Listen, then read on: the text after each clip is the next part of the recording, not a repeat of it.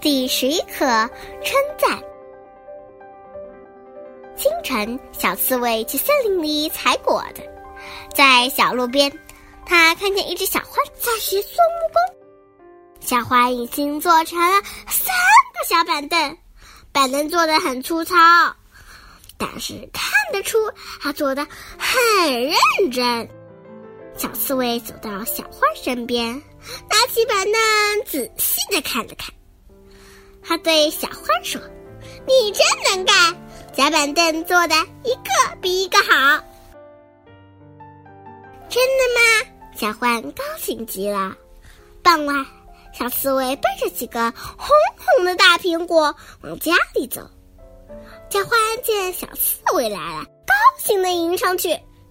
他送给小刺猬一把椅子。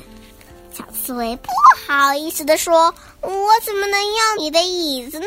我可没干什么呀。”小獾拉着小刺猬的手，说：“在我有点泄气的时候，是你称赞了我，让我有了自信。